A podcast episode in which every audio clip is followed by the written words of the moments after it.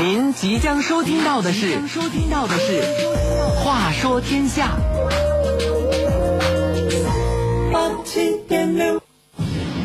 每晚十点，话说天下。描绘的天儿，说点的事儿，写大字儿，那么长大信儿。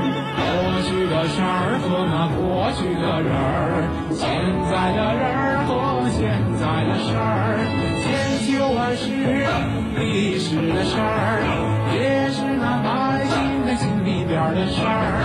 每晚十点那一定一个准儿。话说天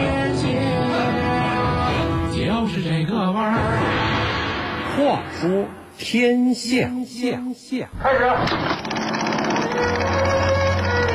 他们是很多人的青春印记，安面，人在的流星在一起的战斗生活。他们是很多人的荧幕偶像。包啥？我要你，让我开炮！现在，听他们讲电影的故事。往后一仰就变了半人，往前就变了四十，好像不是真学，学了很长时间，摔的屁股尿。他们用生命塑造了一代人的灵魂，我们用声音传递那个时代的情怀。联手将小说搬这部上电影幕后，在中国电影诞生一百一十周年之际，话说天下周末版，罗宾为您带来由中国传媒大学崔永元口述历史研究中心支持制作的电影传奇，敬请收听。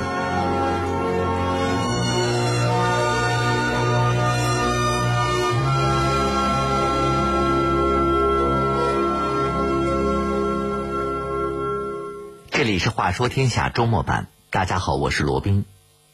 一九五一年，杨沫三十七岁，正在遭受病痛的困扰，内心充满了烦躁。支撑他活下去的唯一力量，就是要写一本书。这本书后来成为了畅销书，又被拍成了电影。这是一部怎样的电影呢？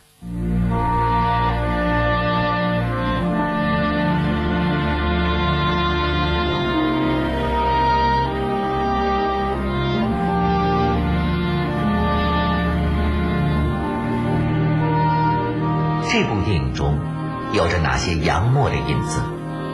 为什么大家如此喜爱这部电影和原著小说？为什么女主角的选择会困难重重？杨沫的儿子们为什么对母亲的感情会如此复杂？罗宾为您带来电影传奇系列之《青春之歌》。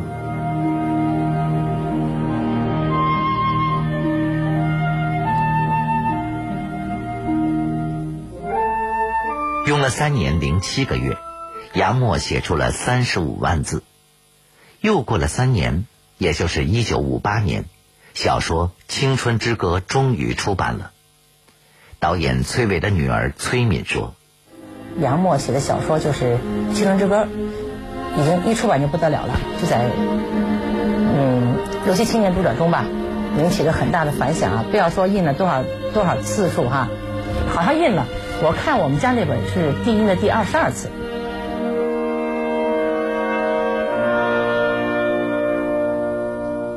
一九五八年是一个特殊的年份。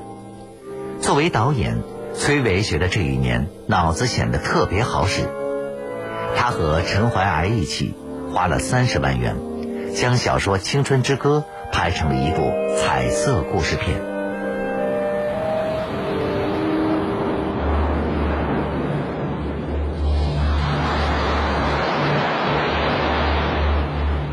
故事是从一个在海边匆匆行走的女孩的背影开始的，而这个女孩的故事，也能从作者杨沫身上找到影子。杨沫的儿子马青科说：“他上初三的时候，呃，忽然有一天，这个家里呢，母亲要他回家去，呃，他回去呢，这个他母亲就告诉他，说家里破产了。”嗯，你爸爸呃，为了躲债逃跑了，不知去向。母亲让她嫁给一个军官去做姨太太，她坚决反对，她坚决不干，不干，她母亲就说：“那我没钱供应你，那你就你就从这家滚蛋。”就在北戴河海边上这个徘徊，这个呃思索啊怎么办？这几次萌生自杀的念头。是的，杨沫写的就是自己的经历，而在小说和影片中，女主人公的名字叫林道静。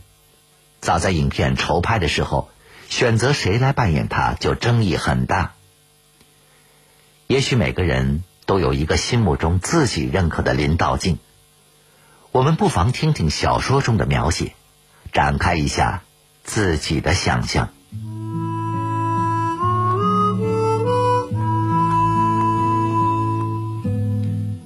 这女学生穿着白洋布短旗袍、白线袜、白运动鞋，手里捏着一条素白的手绢，浑身上下全是白色。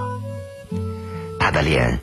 略显苍白，两只大眼睛又黑又亮。不过，最后谁也没有想到，崔伟选中的是一个从来没有演过电影的女孩，她叫谢芳。一九五九年三月份坐的火车，当时在火车上呢，赶紧就看小说呀。看小说说的是林道静十九岁，是一个苍白面色、苍白俊美的青年。我都我说我有那么美吗？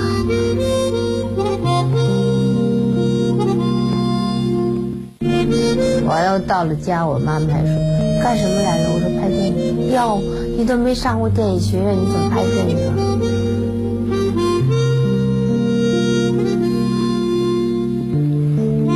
开始是是肖像，就是没有台词，没有戏，就是看看这儿，再往那边看看，哎，往那。好像在外面干，这就叫石肖像。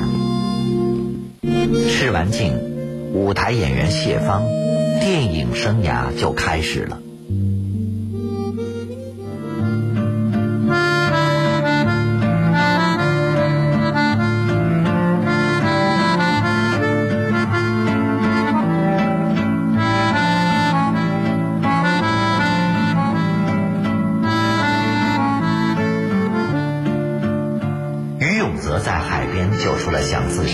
道静，他们的感情随即升温，结婚也是水到渠成。那么，他们婚后的生活是什么样的呢？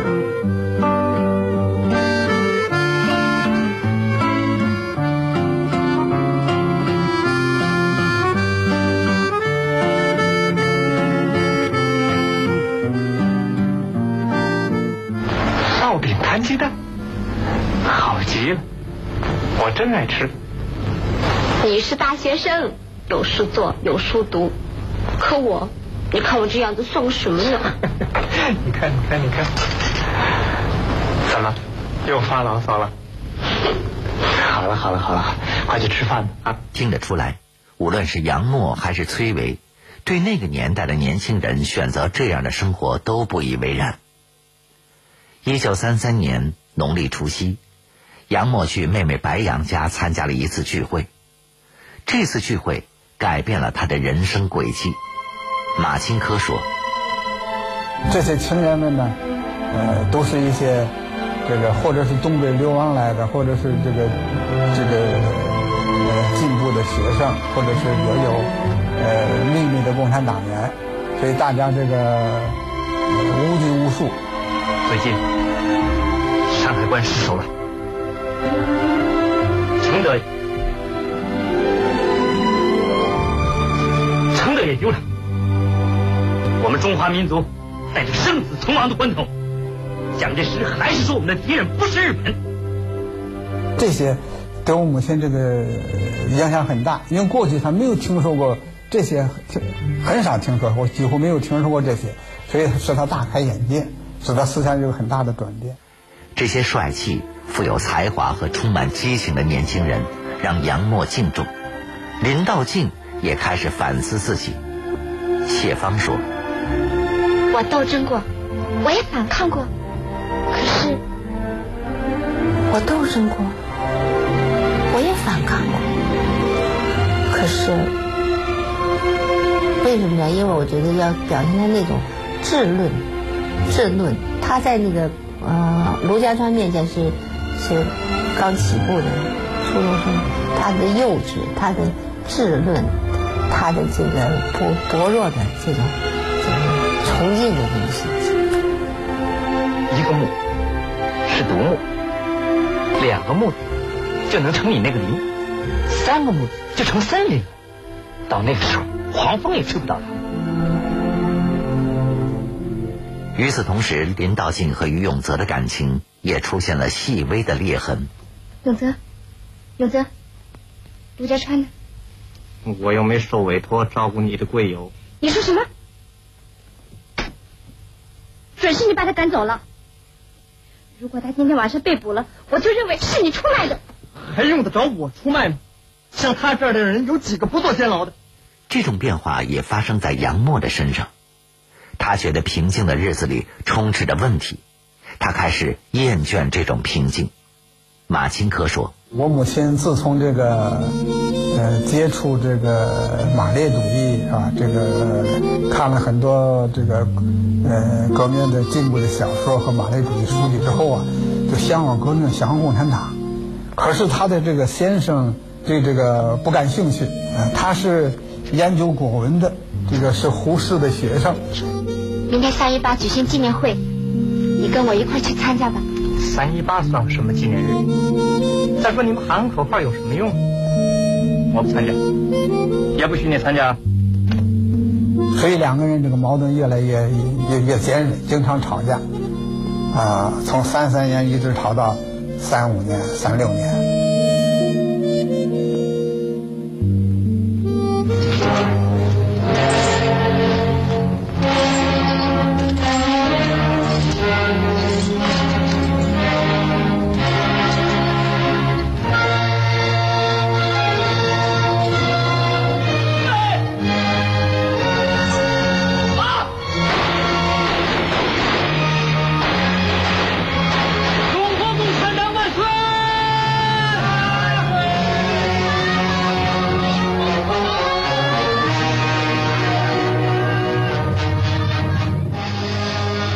林道静走向共产主义之路的卢家川牺牲了，林道静也彻底的觉醒了。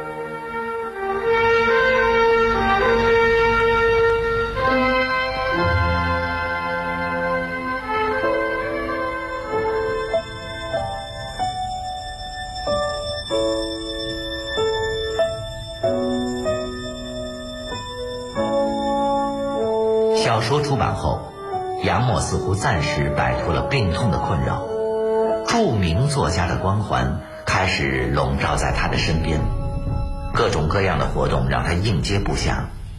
为什么这本小说会这么吸引人呢？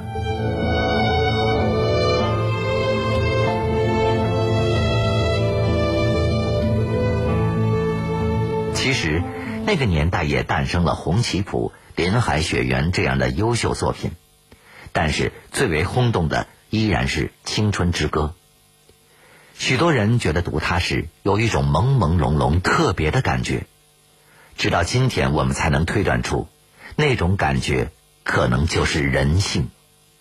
郑姐的信你收到了吗？哦，你就是江华呀，到里面坐吧。好。现在，林道静有了新的上级，也将会有新的恋情。郑静姐姐把你介绍来，可太好了。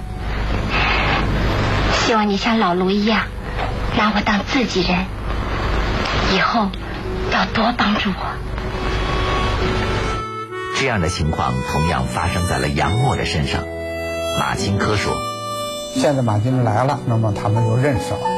呃，马金梅就给他讲了一些，呃，地主阶级剥削农民啊，红军这个一个长征啊，说这些事儿。嗯、所以这个两个人就就比较有共同语言吧，谈的比较投机。后来呢，这个马金民让他到他到城里去打听，看看那个情况怎么样，帮他送东送封信还取东西，这些他都办了，他很高兴的去办了。今天晚上请你办一件事情，给老请啊请，你快说吧。你现在到大陈庄去一趟，找陈兴和王老六，这两个人你认识吗？认得。那么我母亲认识了马建民之后呢，那么两个人共同语言就非常多，所以后来呢，这个他就这个，嗯，就决心就离开这个张正兴，就和我父亲马建民就结合了。林道静被捕入狱，林红即将牺牲，这是全片的高潮。拍摄这场戏的时候，摄影棚里非常安静，扮演林红的秦怡。扮演小鱼的赵玉荣和扮演林道静的谢芳说：“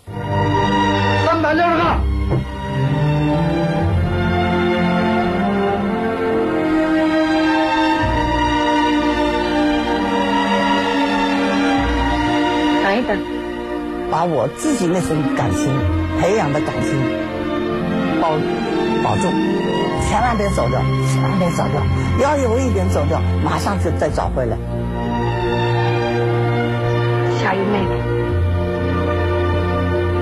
这把梳子送给你。对小鱼也是同样的，我觉得会照亮他整个的人生道路。从我个人作为演员来说，我参加了这场戏以后，我也是呃深受教育的。哎，从参加了《青春之歌》以后，我回到我们团里的时候，我就申请入党了。小玲。这件毛衣你留着穿吧？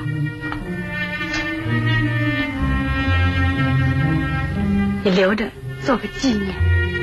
崔伟，东北港海预备开始着，拍了一下你内镜摄影师的片段，马大帅一想，我眼泪下来。演员最幸福的时候就是此时此刻，自己的眼泪和马大帅同步进行。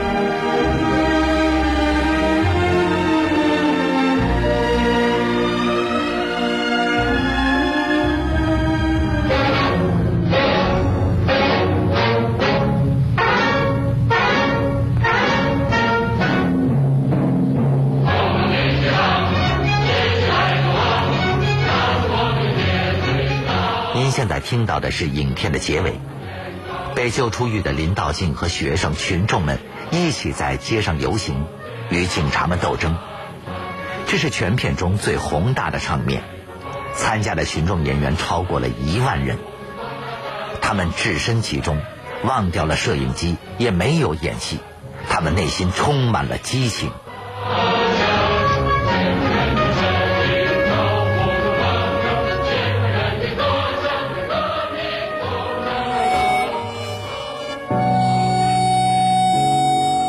春之歌是我们父辈的生活，他们愿意一辈子那样生活。不过，在后一代的眼中，也许他们并不懂什么叫生活。杨默的儿子马波说：“可是我我因为我们这我一般的我们我们家都是各有各的房子，只有在吃饭的时候才能看见他。我妈我妈脾气好的时候很好，但是她她不是说老是脾气好，知道吧？她她有时候。”那他身体一难受什么，他总是就是阴着脸，那时候就就变了变了样了，特别爱易怒，爱发脾气。有时候他要他要高兴起来，是非常，就是感觉很很温暖的。可是这样的时候比较少。一九八七年、一九九一年和一九九二年。杨默写了三份内容大体相同的遗嘱，遗嘱上声明，他的十万元积蓄和所有著作的版权，赠给中国现代文学馆。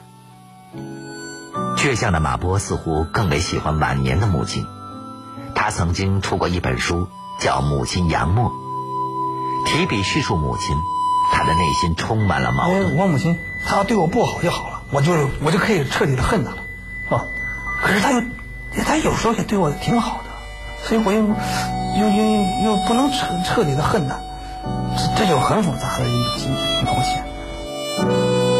一九九五年，杨沫去世，他的骨灰埋在了他晚年居住的北京郊外的一座山坡上，没有墓碑。